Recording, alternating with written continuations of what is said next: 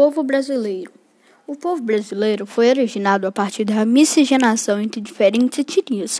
A população brasileira é bastante miscigenada. Isso ocorreu em razão de misturas de diversos grupos humanos que aconteceram no país. Nesse período, desembarcaram milhões de negros africanos que vieram para o trabalho escravo.